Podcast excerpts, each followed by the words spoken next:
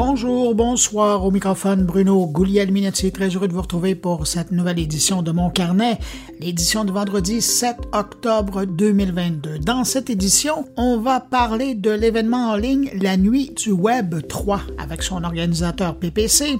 On va parler du Paris Podcast Festival avec sa directrice Nina Cohen et on va parler de l'industrie de l'électronique au Québec avec le directeur général de l'ISEC, Daniel Bentley. Également au sommaire de cette édition, ben, il y a mes collègues qui sont présents. Thierry Weber nous parle des bannières de consentement sur le web. Stéphane Ricoul s'intéresse à l'Europe qui fait appel à Amazon pour la création de sa monnaie numérique. Et on va aller rejoindre Jean-François Poulain qui est à Paris pour parler du UX alors qu'il est le mal-aimé dans une organisation. Alors voilà pour le contenu de cette édition. Maintenant, je prends un instant pour saluer cinq auditeurs de mon carnet. Salutations à Sarah Archad, Simon Saint François Pelletier, Simon Lahaye et Nicole Sainte-Marie. À vous cinq, merci pour votre écoute et puis merci à vous que je n'ai pas nommé, mais qui m'accueillez en ce moment entre vos deux oreilles. C'est vraiment apprécié. À tous, je vous souhaite une excellente écoute.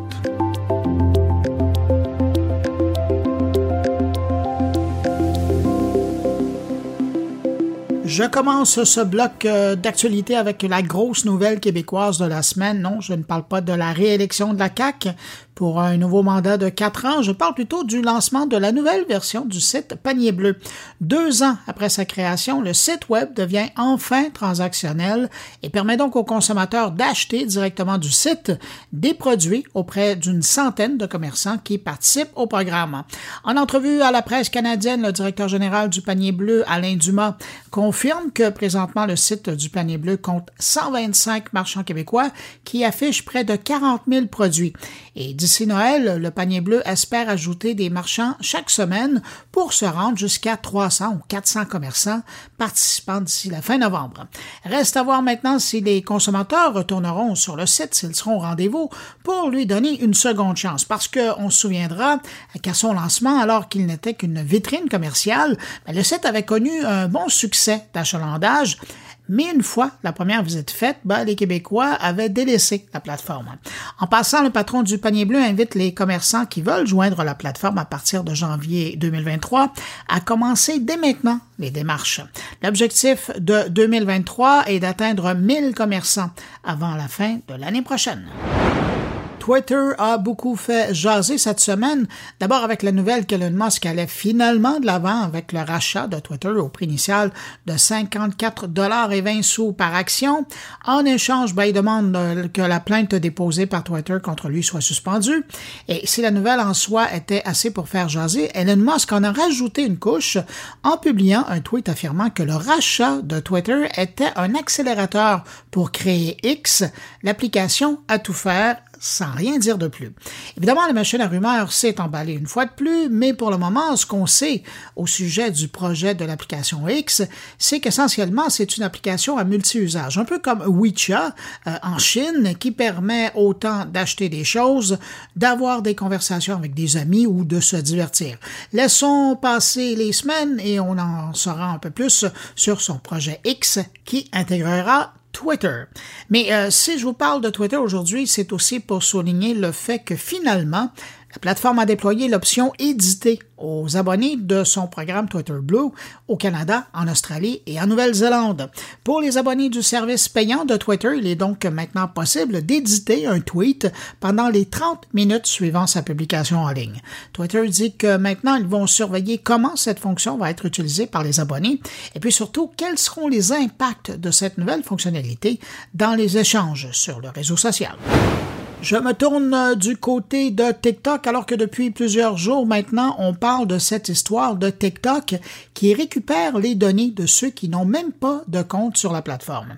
C'est l'Association américaine de défense des consommateurs, le Consumer Report, qui a sorti l'histoire et accuse la plateforme chinoise d'utiliser des trackers de publicité pour récupérer des informations qui sortent largement du cadre de ses activités. La recherche a permis de retrouver les traces des trackers de TikTok sur des milliers de sites Internet parmi les plus populaires. De son côté, TikTok n'a pas démenti les affirmations publiées par le Consumer Report, mais a quand même tenu à préciser que l'information colligée est purement utilisés à des fins commerciales. Dans son enquête, Consumer Report a par exemple découvert que l'Église méthodiste, le département d'économie et de sécurité de l'État d'Arizona et même le site web de Weight Watchers utilisent des trackers de TikTok. Mais une fois que la surprise de cette nouvelle est passée, ben, il faut quand même dire que TikTok n'est pas la seule entreprise à utiliser des trackers et les offrir aux développeurs de sites web. Google et Facebook le font depuis longtemps et les développeurs de sites web les utilisent allègrement pour faciliter leur propre gestion de publicité analyser le trafic qui passe sur leur site et fournir d'autres services. Donc, il n'y a rien d'illégal dans la chose, mais si j'en parle cette semaine, c'est qu'il est bon de savoir que même si vous n'utilisez pas TikTok, eh bien, TikTok, de son côté, s'intéresse déjà à vous. Et parlant de TikTok, cette semaine, la plateforme a annoncé avoir quintuplé ses revenus en 2021 par rapport à 2020. Son chiffre d'affaires a augmenté de 477 en 2020, on parlait de revenus de 171 millions de dollars et en 2021, ben, on parle maintenant de 990 millions de dollars. Après TikTok, on se tourne du côté de Facebook. En juin 2021, le réseau social avait lancé son service d'infolettre euh, nommé Bulletin. Eh bien, cette semaine, Facebook a annoncé la fermeture du service. Le service devait offrir aux créateurs des outils dédiés à la gestion d'une infolettre et un nouveau moyen de monétiser du contenu sur Facebook en bâtissant une communauté. À l'annonce de la fermeture du service, Facebook a quand même tenu à dire que le bulletin leur avait permis d'en savoir plus sur la relation entre les créateurs et leur public, mais aussi sur la manière de mieux les soutenir dans la construction de leur communauté sur Facebook. Selon TechCrunch, les créateurs de contenu qui utilisent Bulletin continueront de percevoir les revenus des abonnements jusqu'à la fermeture de la plateforme au début de 2023. Entre-temps, si vous pensez vous lancer dans l'édition d'une infolettre, je vous rappelle que Twitter et LinkedIn proposent chacun des outils fort intéressants dans le domaine. Et puis une petite dernière au sujet de Facebook, le réseau social va finalement permettre de mieux contrôler son fil d'actualité. Facebook a annoncé que les utilisateurs pourront préciser s'ils veulent plus ou moins de tel ou tel type de contenu pour chaque publication, soit exactement comme TikTok l'offre depuis peu. Euh, pour les deux réseaux, ça devient une excellente façon de donner un coup de pouce euh, à l'algorithme qui travaille fort pour trouver des publications qui peuvent nous intéresser. Sur Facebook, pour le moment, cette offre n'apparaîtra pas systématiquement et vous la verrez apparaître ponctuellement dans le fil d'actualité. Chez TikTok, la fonction est déjà présente pour toutes les publications. Et je termine ce retour sur l'actualité numérique de la semaine en vous parlant de Apple.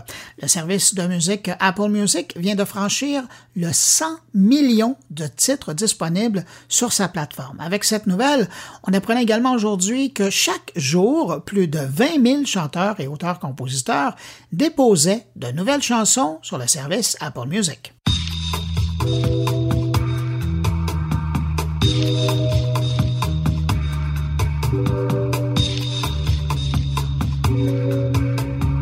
Alors, comme s'il n'était pas déjà assez occupé, mon prochain invité a décidé de, on dirait en québécois, de veiller tard. Le 26 octobre 2022, donc ça s'en vient bientôt, c'est à la fin du mois, il y a PPC, cette star de l'audio euh, française sur le web, qui a décidé de nous proposer la première nuit du Web 3 mais pour la francophonie. Je trouve ça intéressant. J'étais curieux d'en savoir un peu plus sur le sujet. Alors, je me suis dit, quel beau prétexte pour lui parler. Ça fait une bonne année qu'on ne s'est pas parlé, sinon plus. Salut PPC. Bonjour Bruno. Comment ça va? Ça va très très bien. Je suis tellement heureux d'être avec toi. Moi qui t'écoute de, l'autre côté de la Grande Mare, le, vendredi matin pour nous, heure de, heure de France et de Paris. Euh, je suis ravi d'être avec toi. Et effectivement, bah, voilà, j'ai eu une idée un peu folle. Euh, ça m'a pris cet été en me disant, et si j'organisais euh, la nuit du Web 3 francophone? Voilà, un truc tout simple, hein, 4 heures, pour repartir avec des clés pour bien comprendre tout ce, ce monde du Web 3 et pour arriver à prendre les bonnes décisions euh, pour soi d'abord et puis aussi pour euh, bah, son entreprise parce que je pense que tout ça peut être aussi lié. Voilà, je suis parti sur cette idée-là. Et puis, euh, bah, chemin faisant, j'ai coutume de dire les, les, les, idées de la nuit sont bonnes lorsqu'elles voient le jour. C'est parti. C'est annoncé pour le 26 octobre, le mercredi 26 octobre. On fait 20h minuit heure de Paris. Ce qui est une très bonne nouvelle, ça permet à tous nos amis de la francophonie et québécois de venir nous, rejoindre. Je vais t'expliquer comment ça marche. Oui, parce que, euh, puis on va y revenir, mais parce que d'habitude, moi, je te prends autour de off 1h30 euh, la nuit euh, quand j'ai terminé mon podcast avant d'aller me coucher. Ça, c'est sûr que je te prends, sinon je suis en train de travailler sur d'autres trucs. Et puis, juste avant d'aller me coucher, je j'ouvre la radio. Je, lance euh, LinkedIn et puis je t'entends là-dessus. Euh, ou sinon, euh, sur d'autres plateformes aussi, on peut, où on peut te rattraper. Mais là, je trouve ça intéressant parce que justement, c'est presque dans un geste rassembleur de la francophonie où tu décides de mettre ça plus tard pour les Français, mais ce qui nous permet, nous, finalement, une heure beaucoup plus raisonnable parce que tu tombes pendant notre après-midi, de pouvoir aller euh, participer à, cette discussion. Alors, de quoi, ben là, avec Web3, on a une bonne idée là, de, où tu vas, mais de quoi tu veux traiter? Euh, c'est quoi l'idée derrière euh, la nuit du Web3? Alors, en fait, je suis parti d'un sujet, se dire, on n'y comprend rien à ces histoires euh, quand on nous parle métaverse, NFT, euh, euh, DAO, les organisations décentralisées, authentiquement décentralisées, les cryptos, on est tous un peu perdus. Et, je me suis dit, bon, il y a, une jolie promesse derrière le Web 3, c'est la nouvelle génération de Web, hein. on, a, on a connu le Web 1, le Web 2, le Web 3, c'est finalement peut-être l'horizontalité, là on peut revisiter un certain nombre de modèles, on parle que c'est peut-être, bah, Web 2 c'était finalement quand on était créateur, donnait des choses. On dit souvent euh, dans le Web 2, euh, si c'est gratuit, c'est toi le produit. Bah, avec le Web 3, peut-être que ça va être une façon pour les créateurs de, reprendre de la valeur euh, parce qu'il y a des technologies qui permettent peut-être d'enlever des intermédiaires, d'avoir des droits qui vont revenir. C'est-à-dire demain, toi, ton podcast, tu décides de, de, vendre certains épisodes, eh ben, tu pourras toucher une commission si les gens revendent à d'autres, à d'autres, à d'autres, à d'autres tu toujours comme artiste et comme créateur ben, ce, fil qui continue. Donc, je suis parti de cette idée-là et je me suis dit, je vais essayer de monter un événement euh, en, le prenant à l'envers de tous les autres événements. Voilà, ça, très, ça, ça paraît juste un, truc de, fou. Hein. Euh, par exemple, je me suis dit, dans les événements traditionnels, on a les intervenants et les spectateurs. Voilà, on a, on a ces deux groupes. Euh, moi, je me suis dit, ben non, en fait, je vais, je vais limiter à 100 personnes tout le monde va être participant, tout le monde peut prendre le micro et tout le monde paye sa place, y compris les intervenants, y compris les partenaires. J'ai des partenaires médias, j'ai le magazine de 20 minutes, j'ai euh, Influencia, la revue Influencia, j'ai aussi Commodal. Tout le monde paye sa place et ce qui permet de faire des places pas chères à 30 euros. Alors que si dans les événements traditionnels, bah, il y en a y a beaucoup de gratuité et puis il y en a qui payent leur place, bah, ça crée un déséquilibre. Moi, je me suis dit, on va créer un équilibre. On va mettre tout le monde au même niveau. C'est très Web 3, puisque il semble-t-il que le Web 3, ça soit plus de l'horizontalité, des choses circulaires. Et puis, il y a personne qui est pour l'instant sur le devant de la scène. Les gens s'inscrivent, prennent leur place. Je te raconterai l'expérience derrière que je propose. Elle est très intéressante aussi parce qu'elle fait partie de la démarche. C'est-à-dire que c'est pas juste de dire c'est une soirée. Non, en fait, c'est une aventure.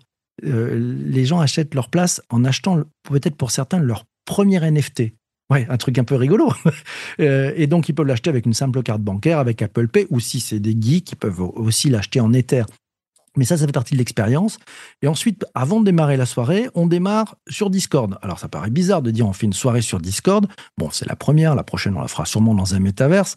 Euh, en étant sur Discord, pour certains, ça va être aussi la première fois qu'ils atterrissent sur Discord, qui est quand même un petit peu le serveur privilégié de tous les gens qui sont dans le Web 3, même si on est aujourd'hui qu'en 2.5. Donc ça, ça fait partie de l'expérience. Et le truc rigolo, c'est qu'il n'y a pas de thématique pour l'instant, à part dire on va parler du Web3, des métavers, des NFT, des DAO, etc. Mais en fait, ce sont les premiers participants, les premiers inscrits qui sont en train, en ce moment même où on se parle, Bruno, de, de dire moi j'aimerais qu'on parle de ça, j'aimerais comprendre ça. Donc c'est eux qui sont en train de bâtir le programme. Et là, j'inverse encore la façon de faire un événement. C'est pas on a tout écrit, tout est préparé et venez si ça vous intéresse. Là, non, vous êtes participant et vous allez aussi créer le programme et puis charge à nous, et puis on a de très très beaux noms qui se sont déjà inscrits, bah d'aller organiser, de savoir qui on va aller chercher dans la salle pour pouvoir parler sur un sujet. Euh, voilà, on va gérer toutes ces conversations. On, je me suis lancé sur ce projet totalement fou. Ça marche très bien. J'ai déjà 40% de personnes qui ont pris leur place au bout de trois jours sans avoir vraiment fait de publicité. Donc, euh, on va démarrer cette aventure et c'est passionnant. Parallèlement à cet événement-là, tu tiens toujours, j'allais dire, tu tiens toujours café euh, le matin, heure de Paris, à 7h30, où euh, tu, débutes l'enregistrement. Par la suite, c'est disponible euh, ou à l'écoute si on l'a pas pris en direct. tu fais à la fois, bon, le digital pour tous, ça, comme vulgarisation, les gens connaissent, on en a déjà parlé. tu fais maintenant un nouveau volet sur le Web 3. Je pense que c'est Café Web 3, quelque chose comme ça. Le Web3 Café. Le Web3, Café. Et puis aussi, euh, une, émission, et ça, je trouve ça intéressant, puis j'aimerais ça que tu en parles, euh, pour la, les gens qui sont dans la direction d'entreprise, mais qui sont, permets-moi de citer Shakespeare, dans le middle management. Donc, ce sont pas les grands patrons, c'est pas l'exécutif, ce sont pas les, les, les employés, c'est vraiment ceux qui vivent entre l'écorce et l'arbre. C'est beau, c'est bien dit ça entre l'écorce et l'arbre. Merci beaucoup. C'est très bien vu. Euh, en fait, oui, ce, podcast s'appelle, alors avec un nom imprononçable, MGMT, Management Nouvelle Génération. Euh, toute l'idée, c'est de se dire, finalement, ceux qui sont entre l'écorce et l'arbre, et je vais reprendre ton expression parce qu'elle est extraordinaire. la donne. Merci, cadeau. Ils sont généreux. généreux, merci beaucoup. Euh, en fait, c'est eux qui sont aujourd'hui à la manœuvre et c'est eux qui ont peut-être qui rencontrent le plus de difficultés, c'est-à-dire entre les, injonctions euh, et les, visions effectivement de, du top management, de, des, grands chefs à plumes, et puis ben, les nouvelles demandes aussi des collaborateurs, des gens qui veulent plus de sens, etc. Et, c'est finalement ces, managers, ces, personnes entre l'écorce et l'arbre qui sont à la manœuvre ont besoin d'un coup de main et ont besoin de trouver de nouvelles clés. Toute l'idée de ce podcast, c'est ça. Et donc, euh, ça fait partie de mes, mes trois type de podcast que j'enregistre le matin en direct, tu l'as dit, c'est sur LinkedIn, ça démarre à 7h25 heure de Paris, euh, voilà, pour accueillir la, communauté. Et comme toujours, moi ce que j'aime, c'est que ce soit les participants au direct qui posent les questions à l'invité. Donc on a renversé là aussi la table, on permet à ceux qui sont en direct de poser la question à l'invité.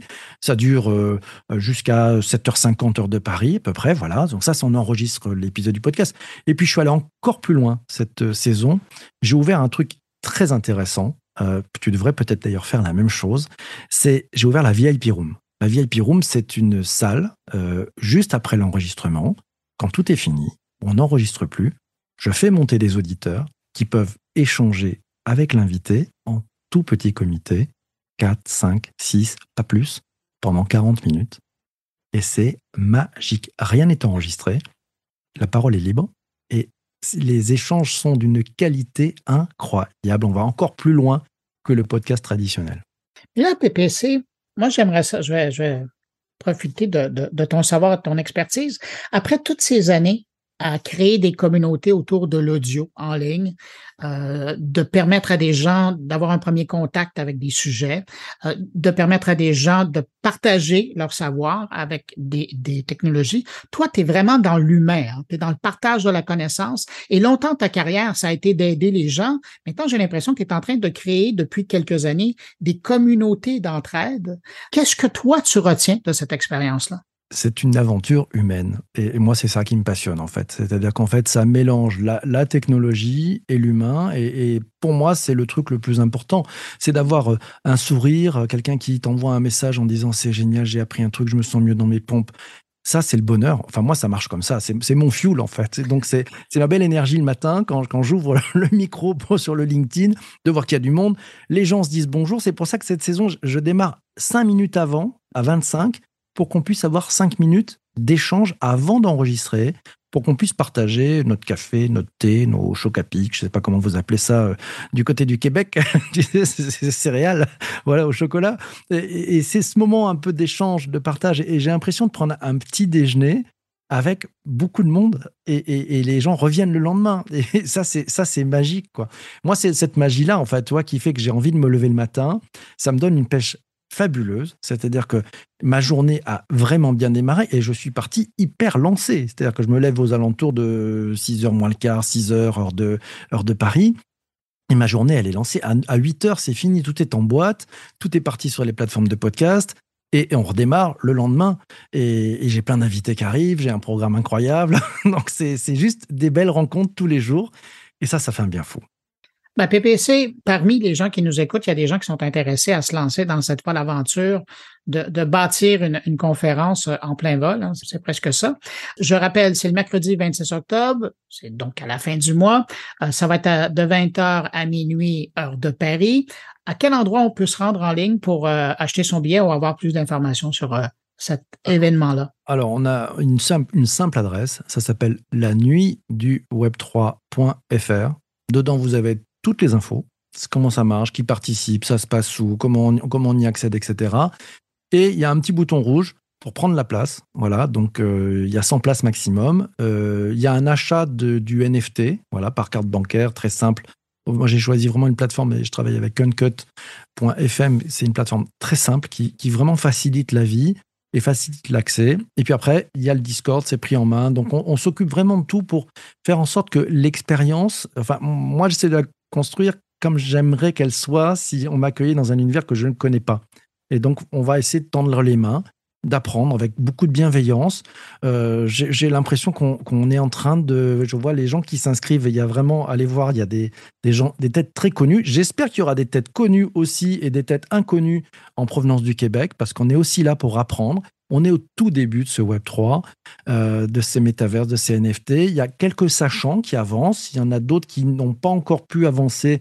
Ben, on va se serrer la main tous ensemble. Si en plus on peut le faire en se serrant la main des deux côtés de la Grande Mare, je suis mille fois heureux. Donc venez, vous êtes les bienvenus. Ben voilà, le message est passé. PPC, merci d'avoir accepté mon invitation. Et puis, ben, garde, on se donne rendez-vous le 26 octobre. De toute façon, entre-temps, moi, euh, ce soir, là, je t'écoute. Euh, ah, ce qui va être demain matin pour toi. Mais moi, je t'écouterai vendredi matin, heure de Paris. Allez, salut. Merci. Merci à toi, Bruno. Bye bye, ciao.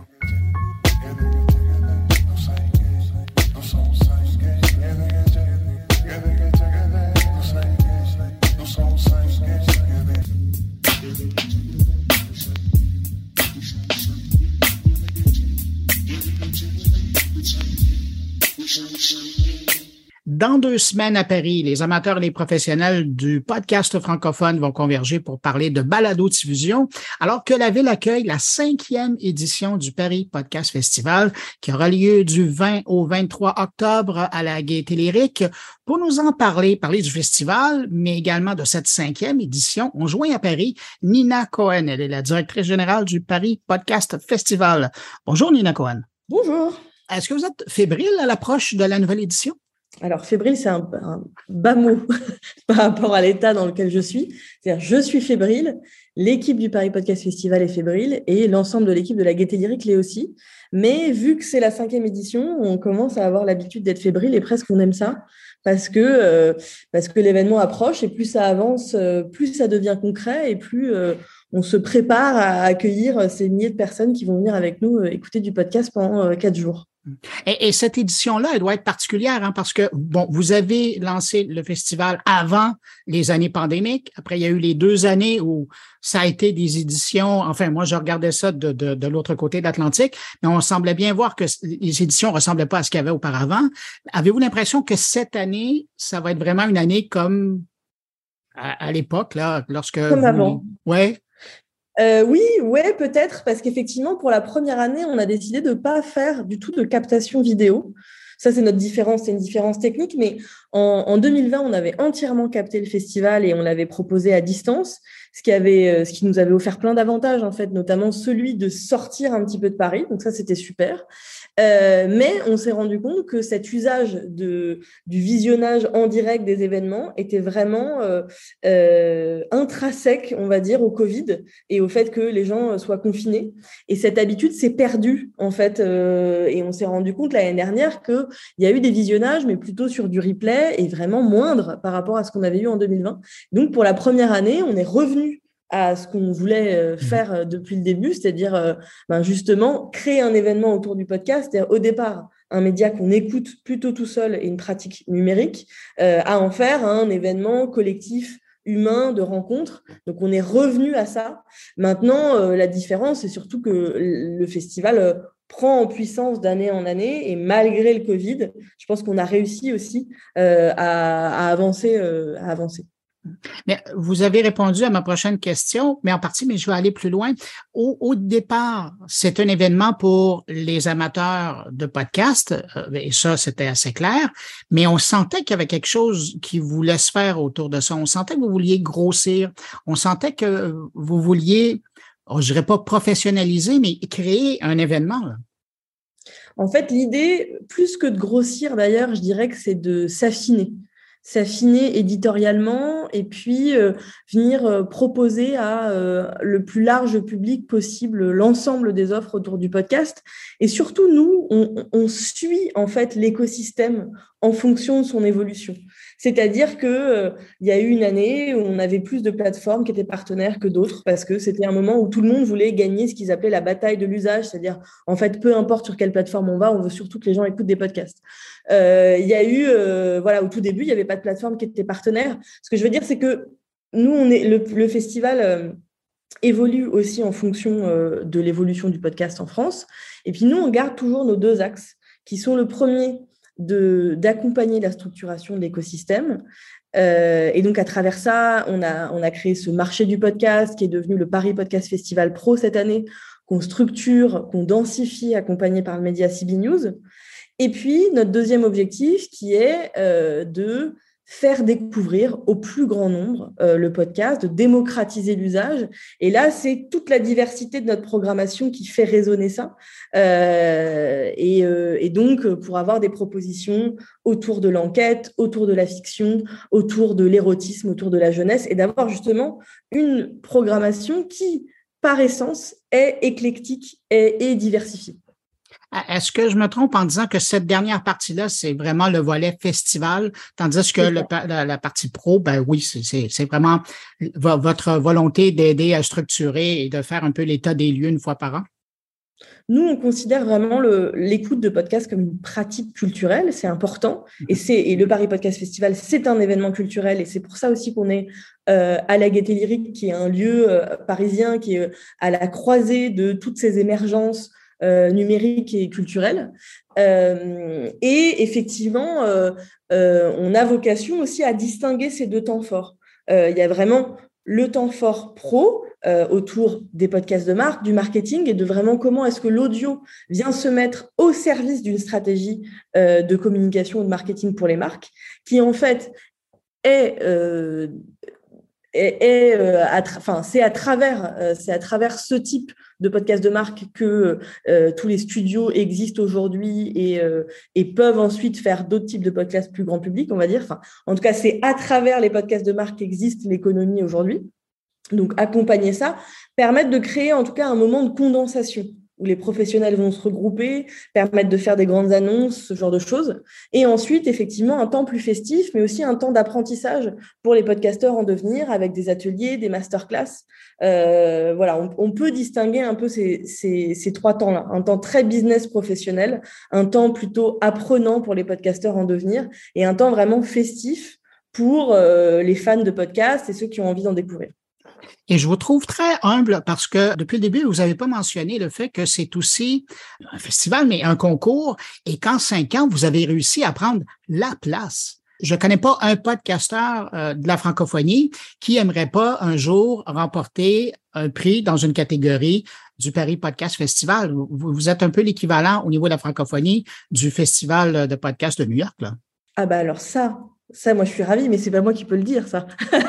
moi, je laisse les gens le dire. Quand on me dit, vous êtes un peu le festival de Cannes, mais moi, je suis ravie.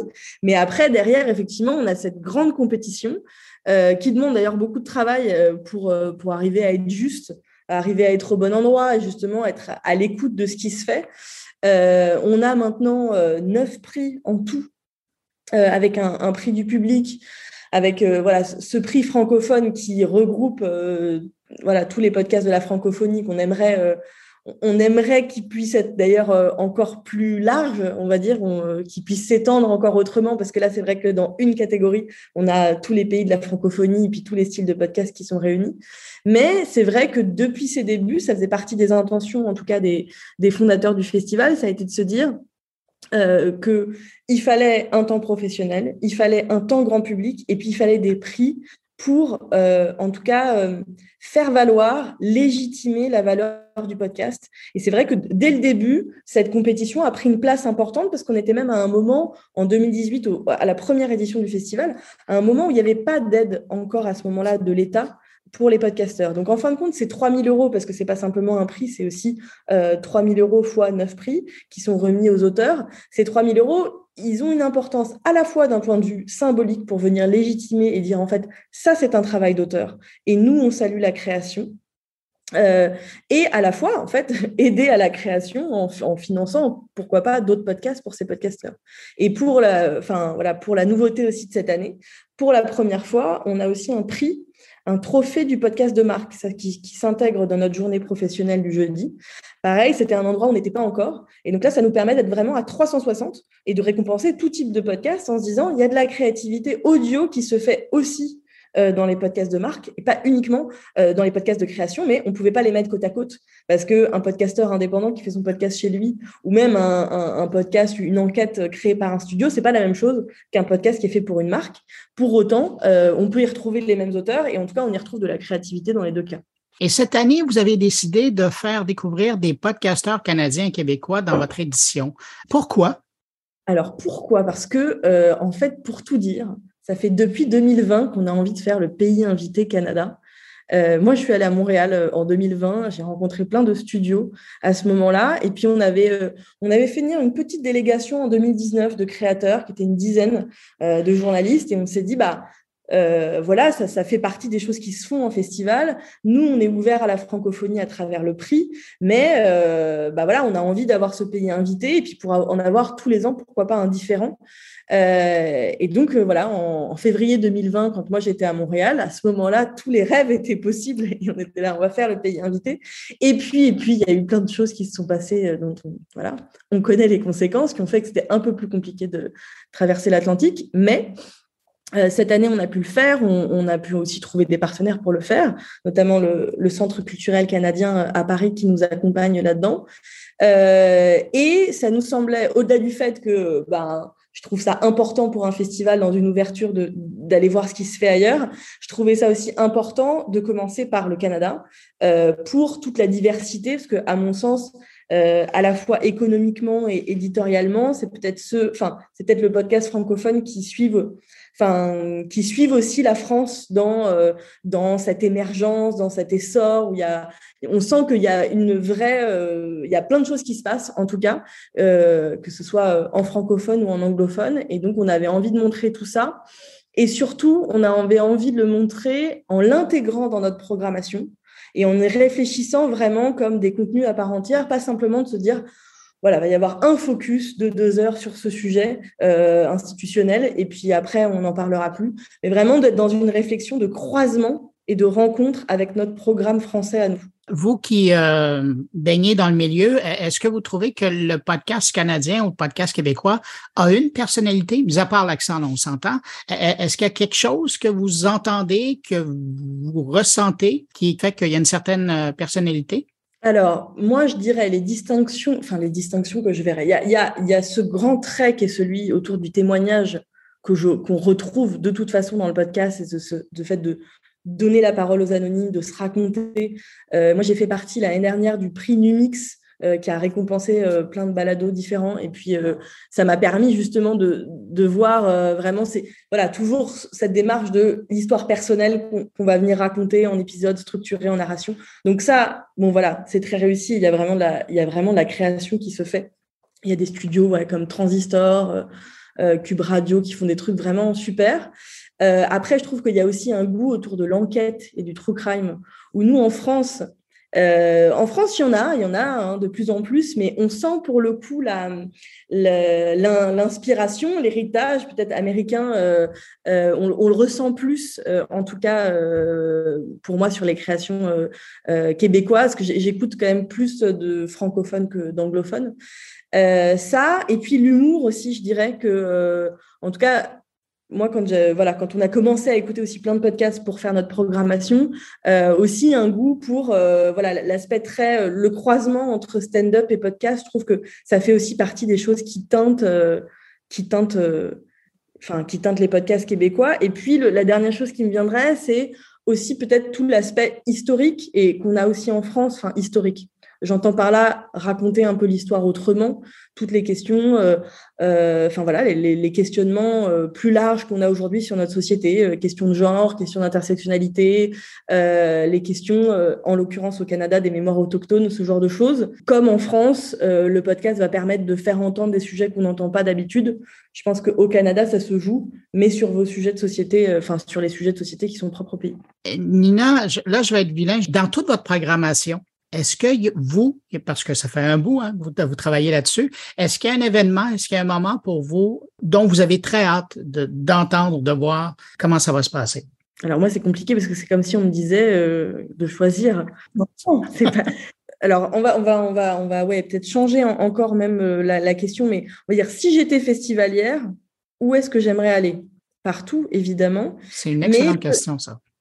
mais peut-être, euh, en tout cas, et c'est pas pour faire, euh, c'est pas pour être dans la tendance de la discussion autour du pays invité, mais on a, on, créé un débat autour du true crime, euh, autour du true crime canadien, un débat qui s'appelle À la découverte du true crime canadien, où on fait se rencontrer une autrice de Transistor, Stéphane Berthomé, un auteur français, et l'idée c'est vraiment de créer la discussion et surtout de créer l'écoute, en se disant qu'est-ce qu'on a à apprendre comment est-ce qu'on fabrique un bon true crime.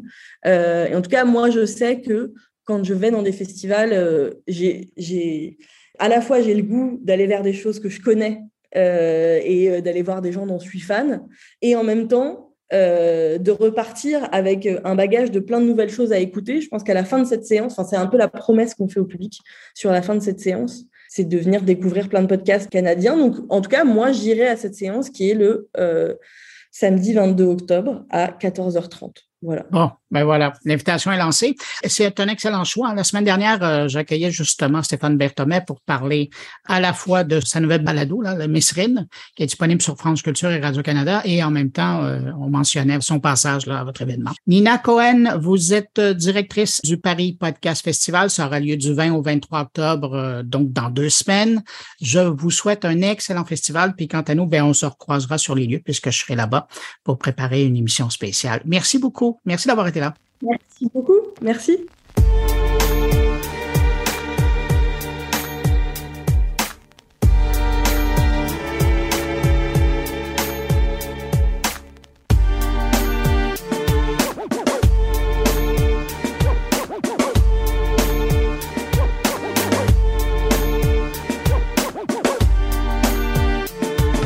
La semaine dernière, j'ai eu une invitation pour aller animer une rencontre fort intéressante qui se passait à Drummondville. C'était au Centre national intégré du manufacturier intelligent.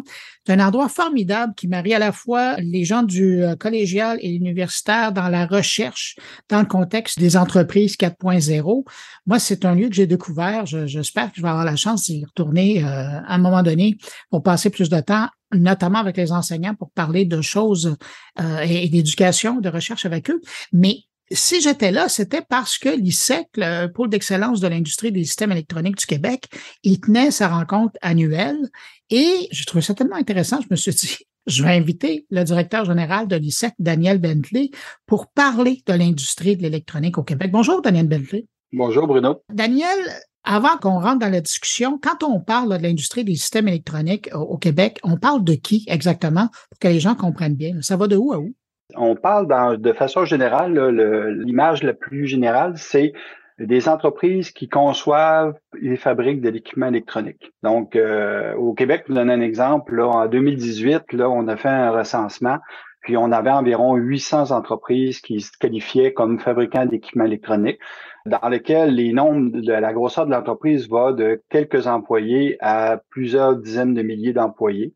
Et ça couvre à peu près tous les domaines de l'électronique qu'on connaît, c'est-à-dire autant de l'électronique industrielle, dans le genre des gens qui fabriquent des senseurs, des gens qui fabriquent des équipements de télécommunication, des gens qui fabriquent des équipements de divertissement, au système de son, caméra, des gens dans la télédétection. Enfin, c'est assez large. Au Québec, on est du côté plus électronique industrielle que l'électronique monsieur et madame tout le monde, quoique on a quand même des gens qui fabriquent des tablettes qui fabrique euh, des jouets pour enfants, qui fabrique euh, des composteurs électroniques, en fait, des systèmes qu'on va, qu'on va mettre sur notre comptoir de cuisine.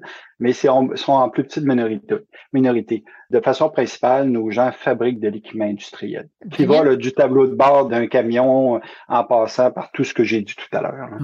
Daniel, je me pose toujours la question, parce que ça fait un moment que je sais que vous existez, mais comment ça que le grand public est, pas plus au courant de, de cette industrie-là au Québec? Parce que on, on parle de plein d'industries qui ont à voir avec le numérique, mais celle de l'électronique, on, ne semble pas en parler plus qu'il faut.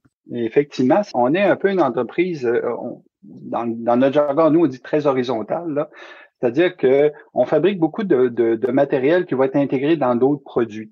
Exemple, euh, si vous, euh, vous achetez un, véhicule électrique, il y a des fortes chances que le tableau de bord ou le contrôleur des batteries va être fabriqué ici au Québec, mais vous allez acheter un véhicule d'une compagnie c'est elle que vous allez voir. Même chose pour beaucoup d'équipements de télécommunications, même chose pour des équipements de façon générale, c'est on est rarement le, produit fini. Puis si on est dans les produits finis, on est beaucoup dans le produit fini industriel, ce qui fait que nos manufacturiers, ils font pas beaucoup de promotions auprès de monsieur et madame tout le monde. En un mot, ils mettront pas de pub dans les journaux, ils passeront pas à la télévision pour vendre leurs produits parce que c'est beaucoup du business to business, là, où on va connaître l'industrie dans laquelle qui va être notre client, dans laquelle on va fournir le matériel en fonction de spécifications de vie qui vont être, vont être établies. Donc, on se ramasse beaucoup à des produits sur mesure pour l'industrie en général. Donc, pas vraiment pour monsieur et madame tout le monde. Il y a quelques fois où on a des entreprises qui vont fabriquer des équipements, exemple pour la station spatiale orbitale euh, ou dans des satellites. Mais encore là, il y a des fois, il y a un peu plus de, de, publicité autour de ça.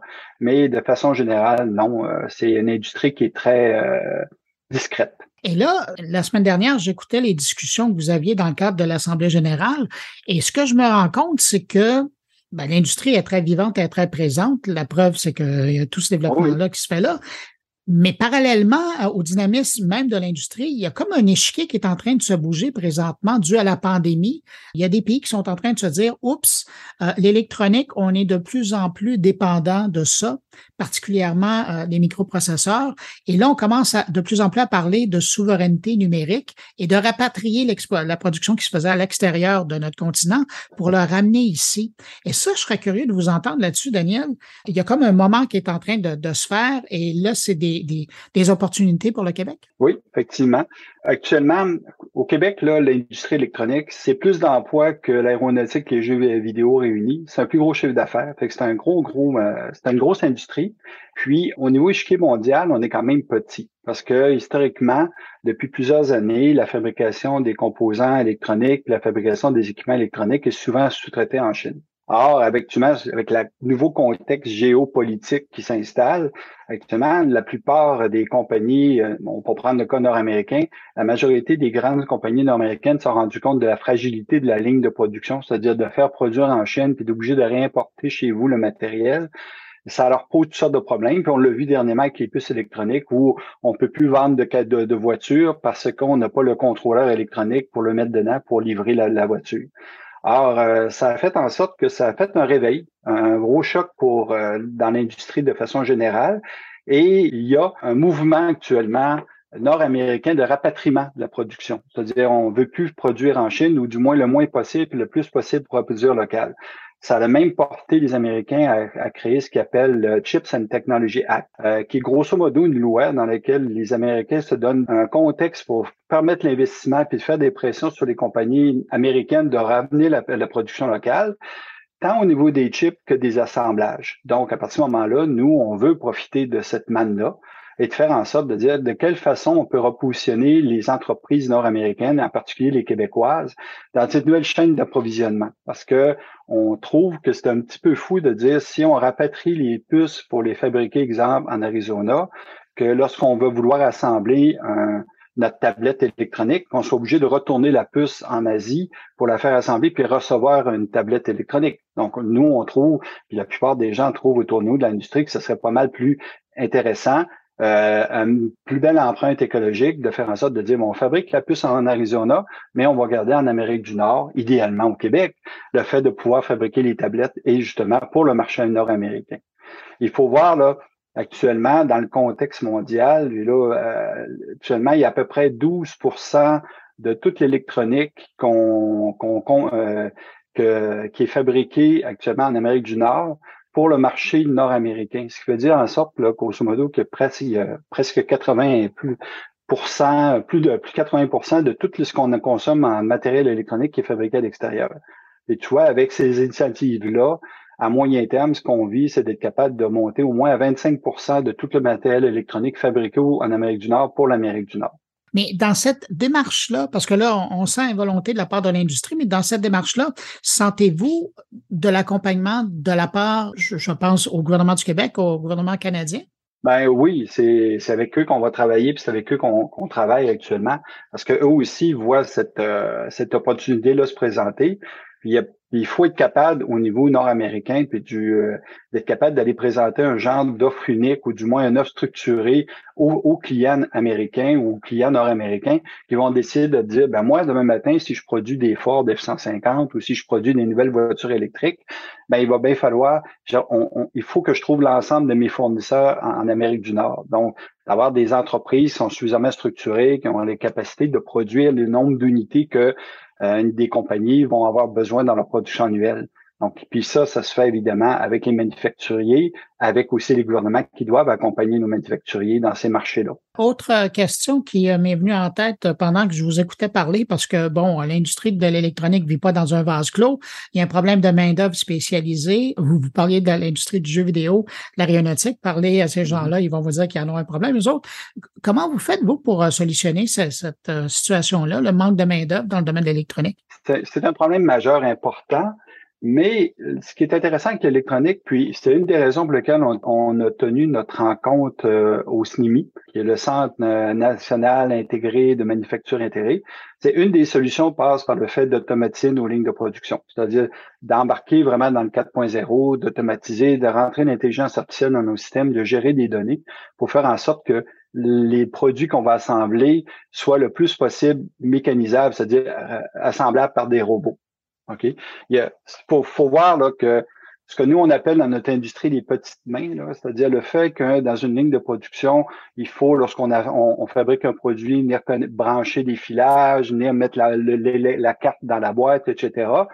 Si au départ, dans une, dans, une conception euh, plus intelligente, on pense déjà au départ que ça va être assemblé par des robots, mais on va s'organiser pour que le produit soit assemblable par des robots. À partir de ce moment-là, la, la, la, problématique de main-d'œuvre va être beaucoup moins grande parce qu'on va plus avoir une ligne qui va, produire, qui va produire sans pratiquement intervention humaine les cartes électroniques et on va avoir plutôt avoir besoin de techniciens, d'ingénieurs, de programmeurs, d'analystes statistiques, etc. pour justement gérer la ligne de production. Mmh. Donc, diminuer le problème de main-d'œuvre. En terminant, euh, Daniel, euh, si je vous demandais le défi numéro un de l'industrie de l'électronique au Québec, c'est quoi?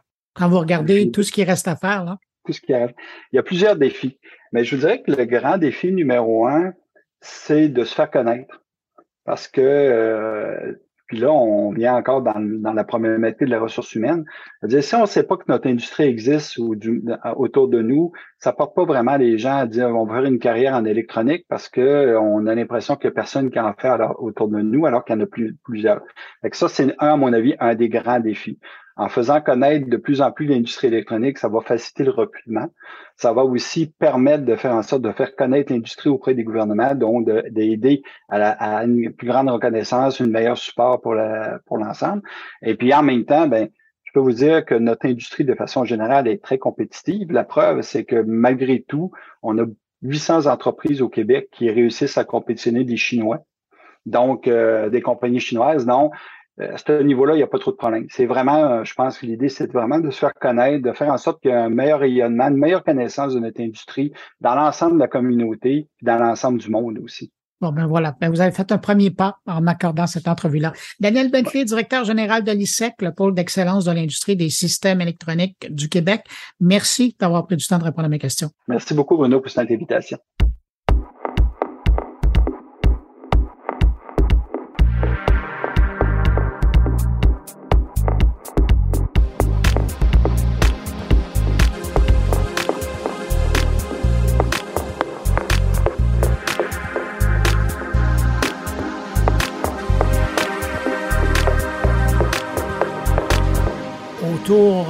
Mes collaborateurs et on va faire un tour en Suisse maintenant pour rejoindre Thierry Weber qui s'intéresse cette semaine à ces fameuses bannières qui nous demandent notre consentement pour déposer de charmants trackers, des cookies, sur nos appareils. Bonjour Bruno, bonjour les auditeurs de mon carnet.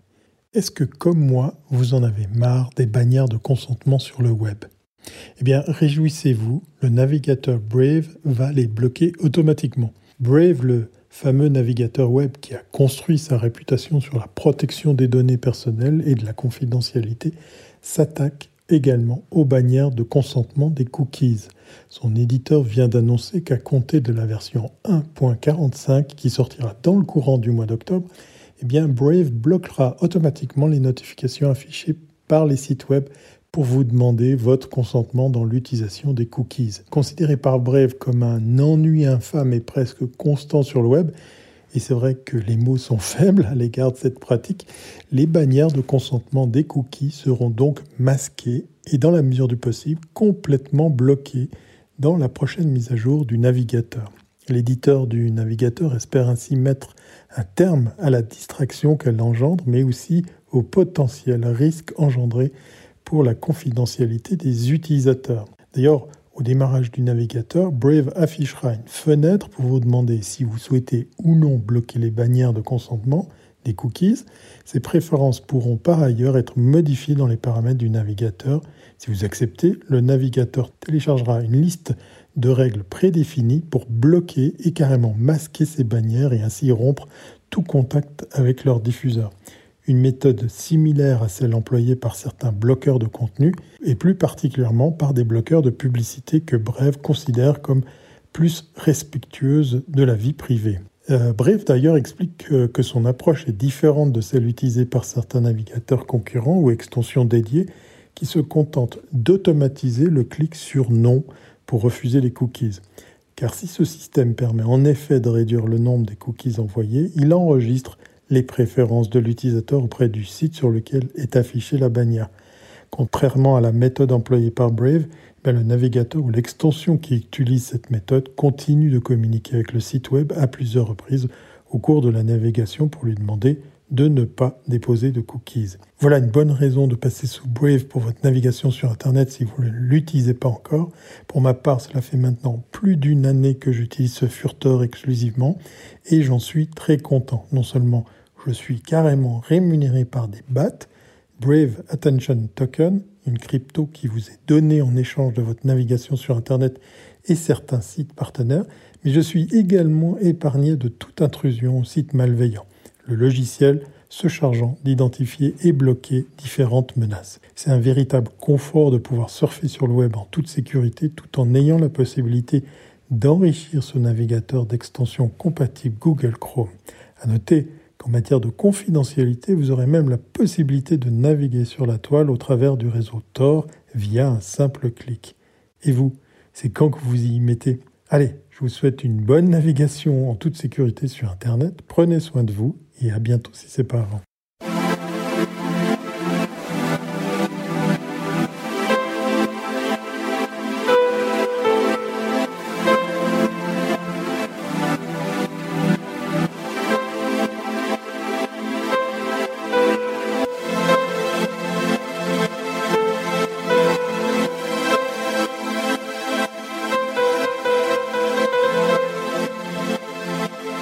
Cette semaine, Stéphane Ricoul se penche sur le cas de l'Europe qui fait appel à Amazon pour la création de son euro numérique.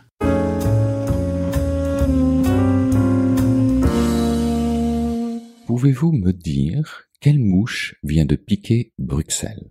Entre la Banque centrale européenne qui confie la portion e-commerce à Amazon pour son projet d'euro numérique et l'Union européenne qui souhaite créer un espace des données de santé confié à Microsoft, il y a quelque chose que je ne capte pas.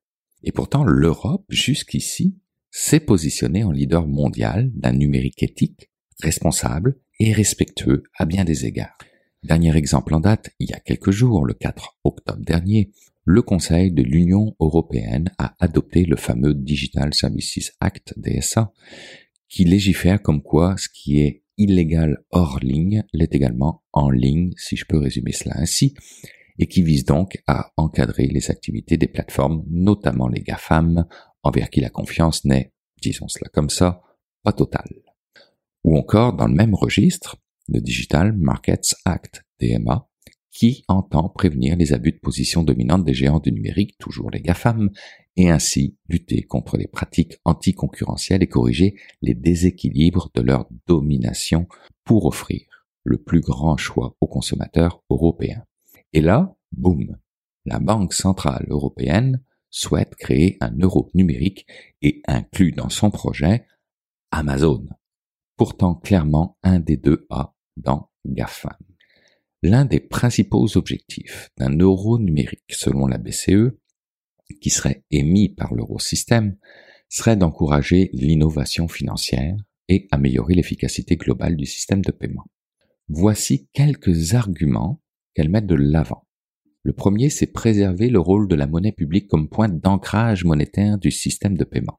À l'heure actuelle, la monnaie de la Banque centrale n'est mise à la disposition du public que sous forme de billets. Dans un monde numérique, elle pourrait par conséquent se retrouver marginalisée parmi l'ensemble des moyens de paiement. Un euro numérique constituerait un moyen de paiement électronique émis par la Banque centrale et accessible à tous dans toute la zone euro et pourrait ainsi continuer à jouer son rôle de facteur de stabilisation du système de paiement. Deuxième argument, faire face au déclin de l'utilisation des espèces comme moyen de paiement puisque pendant la pandémie, les paiements en ligne et sans contact ont bondi. Si cette tendance se poursuit, les espèces pourraient en définitive cesser de jouer leur rôle central dans les paiements, qui protègent l'autonomie stratégique des paiements européens et la souveraineté monétaire une solution de repli en cas de tension géopolitique ou de sanctions imposées contre l'Europe. En revanche, la plupart des solutions de paiement électronique sont aujourd'hui gérées par des entreprises établies hors de l'Union européenne, ce qui nous amène au troisième argument, les tendances récentes qui rendent confuse la notion exacte de monnaie numérique. Prenez le cas des crypto-actifs qui ne sont pas convertibles à parité avec la monnaie de banque centrale et constituent un moyen de paiement inefficace dans le cas des cryptoactifs non garantis et qui sont vulnérables au mouvement de panique dans le cas des stable coins, exposant ainsi le système financier à l'instabilité. Par ailleurs, les grandes entreprises technologiques pourraient fournir à leur importante clientèle existante des stablecoins mondiaux qui pourraient croître rapidement, aggravant le risque que le marché des paiements soit dominé par des solutions et des technologies non européennes. Et enfin, quatrième et dernier argument, un euro numérique émis par l'eurosystème constituerait un point d'ancrage à l'ère numérique et donc un bien public. Il favoriserait l'innovation, améliorerait l'efficacité des paiements et soutiendrait l'efficacité économique globale de l'Union européenne. Il accompagnerait également la transition numérique en cours en tirant parti des synergies avec le secteur privé. Le hic dans tout ça, c'est bel et bien le fait que Amazon soit dans le portrait pour les paiements de commerce électronique, car pour le reste, c'est en soi une bonne initiative. Mais avec un joueur comme Amazon, les implications risquent probablement d'aller bien au-delà du simple périmètre technologique, voire même économique. Pas d'enjeu cependant avec les quatre autres entreprises qui collaboreront et qui sont, pour les paiements en ligne peer-to-peer, Caixa Bank, qui est espagnole, pour les paiements hors ligne peer-to-peer, Worldline, qui est française, pour les paiements au point de vente initiés par le payeur EPI pour European Payments Initiative, et pour les paiements au point de vente initiés par le bénéficiaire Nexi qui est italienne, donc tous des joueurs européens. Et pourtant, la Banque centrale européenne reconnaît que l'exercice de prototypage est un élément important de la phase d'investigation qui va s'échelonner sur deux ans et devrait être achevé au premier trimestre 2023 lorsque la BCE publiera également ses conclusions. Mais que voulez-vous? Le choix est fait mais il provoque la grogne. Imaginez un peu un acteur privé qui n'est que purement commercial et donc ne pense qu'à ses profits et qui de surcroît est américain, ce qui veut dire qu'il est assujetti au Patriot Act. Ça fait vraiment pas l'affaire de tout le monde. Surtout, et je cite, à l'heure où il n'existe plus aucun accord transatlantique de transfert des données des Européens vers les États-Unis, les protégeant face à la législation américaine, comme l'a écrit Catherine Morin-Desailly, sénatrice et rapporteure de la stratégie numérique de l'Union européenne dans un communiqué de presse qui a fait le tour de Twitter. Alors si le projet d'euro numérique s'inscrit dans le contexte de développement de d'autres projets similaires partout ailleurs dans le monde, notamment en Suède, avec le lancement d'un projet pilote de ICRONA en février 2021, aux États-Unis aussi, avec la réflexion de la réserve, la réserve fédérale, en Chine avec le yuan, qui est opérationnel déjà sur les téléphones depuis mars 2021, mais aussi aux Bahamas, au Cambodge, etc. Quoi en penser? Eh bien, sachez que la BCE a réalisé une consultation publique en 2021 à propos de ce projet, et que pour 43% des répondants, la confidentialité est le point le plus important devant la sécurité à 18%. Un résultat observé quels que soient les pays d'origine du répondant, ses caractéristiques sociodémographiques ou son statut. La majorité des répondants s'étant prononcés pour un euro numérique fondé sur la confidentialité et la protection des données personnelles utilisables hors ligne. La confidentialité et la protection des données sera une des principales clés pour le succès du futur euro numérique, d'où la grogne vis-à-vis de Amazon. Selon la CNIL, la Commission nationale de l'informatique et des libertés, ce projet structurant pour la vie quotidienne de centaines de millions d'Européens doit sortir du cercle des spécialistes et des discussions entre régulateurs pour être investi par le débat démocratique. Bref, tout ça est très troublant, je trouve, car dans mes lectures sur le sujet, il y a une phrase qui est venue titiller mon envie d'en parler aujourd'hui, et c'est tout simplement le fait que l'euro numérique, qui, attend, qui est attendu au plus tard en 2027, a aussi parmi tous les objectifs que je vous ai cités à date, celui que j'ai gardé volontairement pour ma conclusion, qui est celui de protéger la vie privée des citoyens. Et c'est, pour moi, je trouve, très ironique.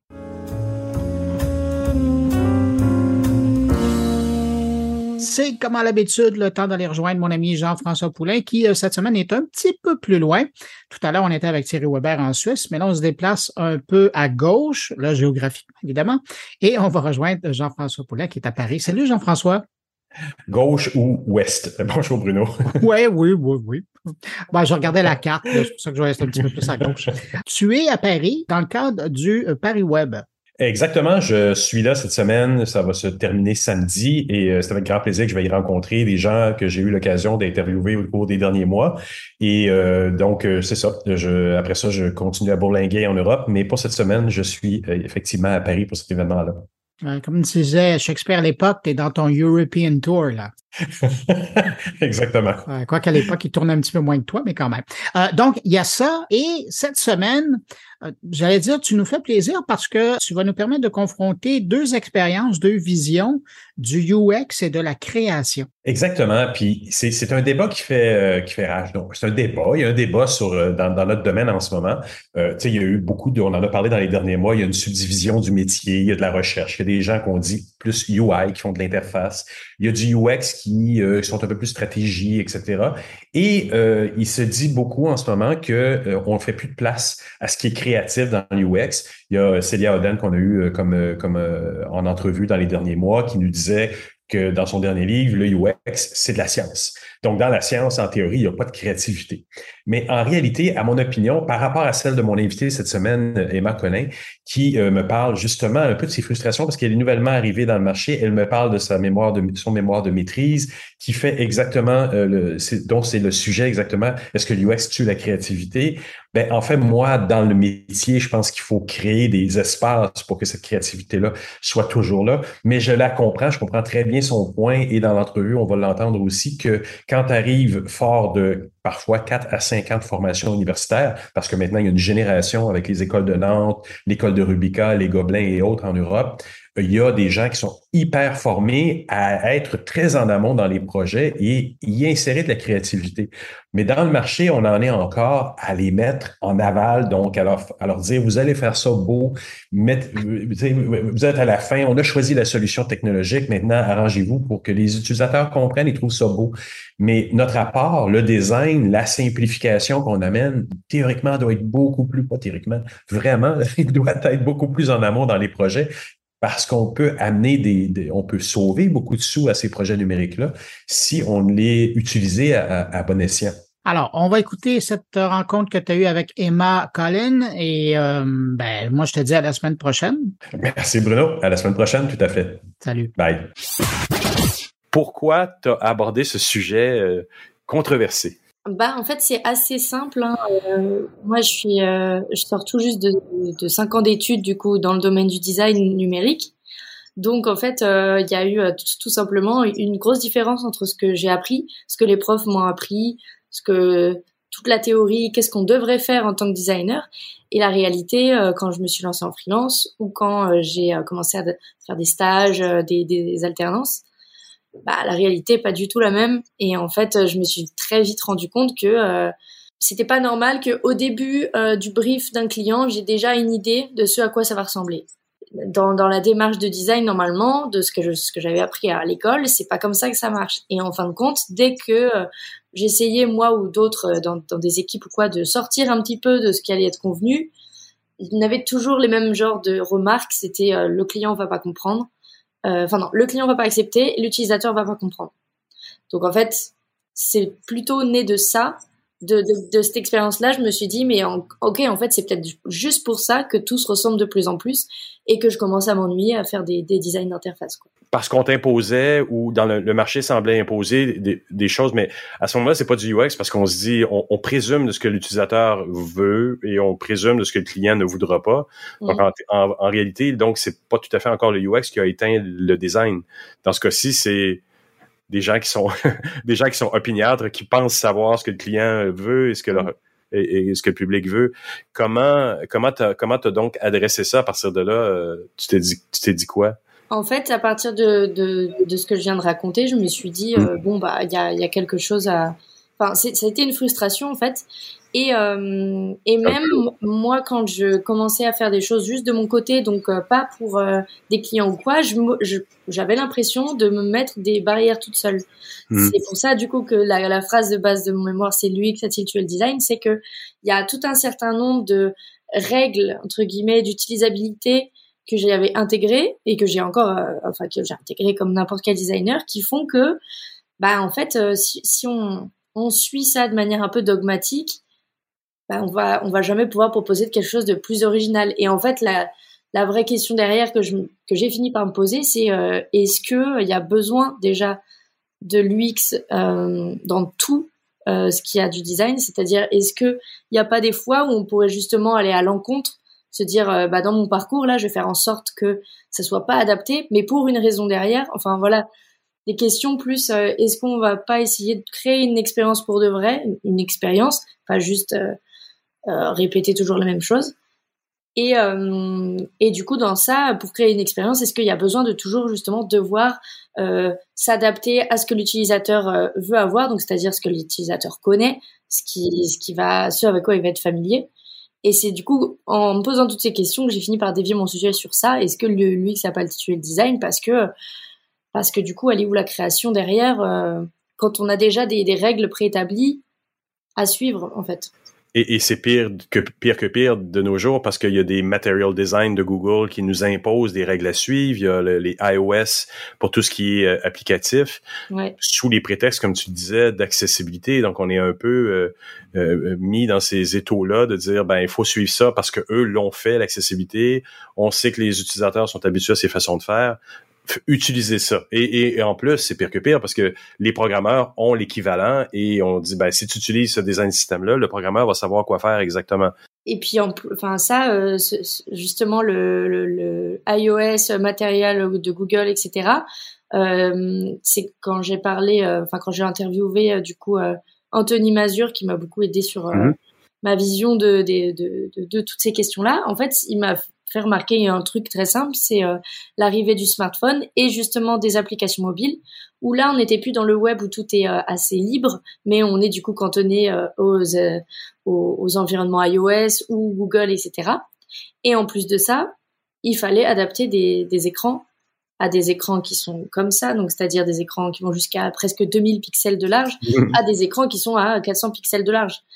Et donc, euh, je, moi, j'avais jamais pensé à ça, mais c'est vrai que rien que travailler des, sites ou applications ou outils qui vont être adaptables à des différents, des telles tailles d'écran, ça cantonne aussi à faire toujours les mêmes principes de navigation, les mêmes principes de design, en fait. Mais est-ce qu'à ce, moment-là, on cantonne, on cantonne pas la notion du design dans, la notion du beau, qui nous est souvent aussi accolée en disant ah vous êtes UX designer, vous faites le beau, vous êtes en fin de ligne, en fin de ligne dans les lignes de production de projets numériques, faites le beau, c'est du design que vous faites.